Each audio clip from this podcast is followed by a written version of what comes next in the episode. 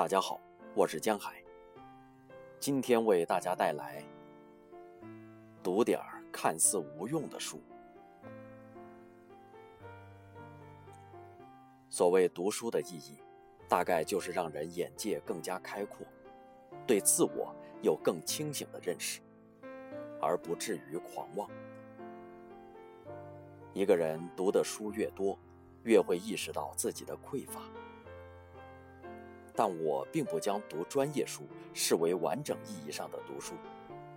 在我看来，一个人不论从事什么行业，都应该读一些人文社科类的书。人们常问我，阅读与音乐创作的关系是怎样的？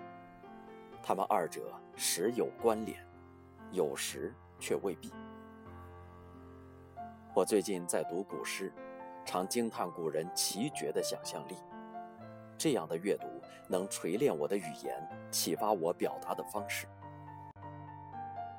但人生中更多的阅读，是在无形当中发挥着潜移默化的影响。所以，我更倡导非功利的阅读，建议大家读点看似无用的书，培养点看似无用的爱好，以陶冶情操，净化心灵。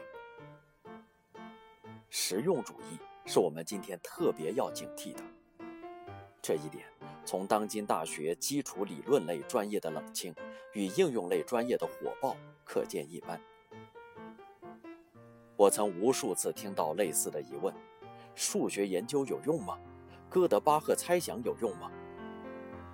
要知道，没有这些基础理论的研究，就不可能有我们今天的计算机技术。一些表面看似没用的理论，建构了今天的科技。其实，我读书并不多，但我喜欢反复阅读同一本书，尤其是经典作品。这是受到作家余华的启发，他是几乎不读畅销书的。如今，各种出版物浩如烟海，而现代人的阅读时间越来越少，你很难有时间和精力。去检验哪些书是好还是坏。那些摆放在机场书店、火车站书店的五花八门的图书，多数看了会让人失望。但经典不会，无论何时翻阅经典，你都会满载而归。人们还常说，兴趣是最好的老师，但我认为不应该完全凭着兴趣阅读。有时也要强迫自己读一些费力的书，这样才有可能进步。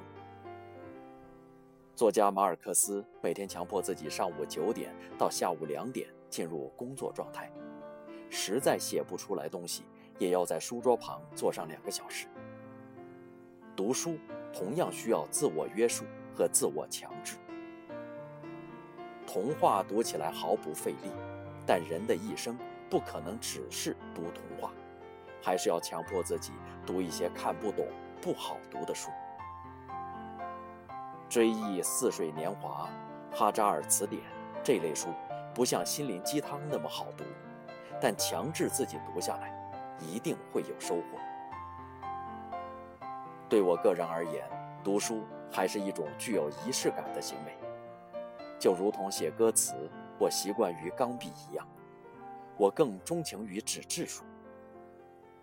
古人读书讲究焚香沐浴、品茗闲吟，追求萧然自远、悠然自足的境界。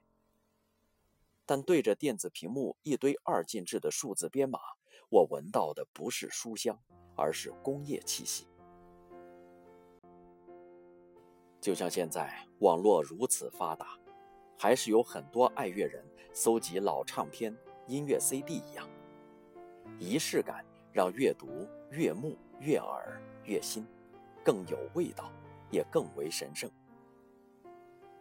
对全社会而言，目前存在着一个巨大的反差：我们的出版业数字庞大，新书源源不断，但从全世界来看，我们是人均读书量很少的国家，远非一个文明古国所应该呈现的。原因何在？这值得我们深思。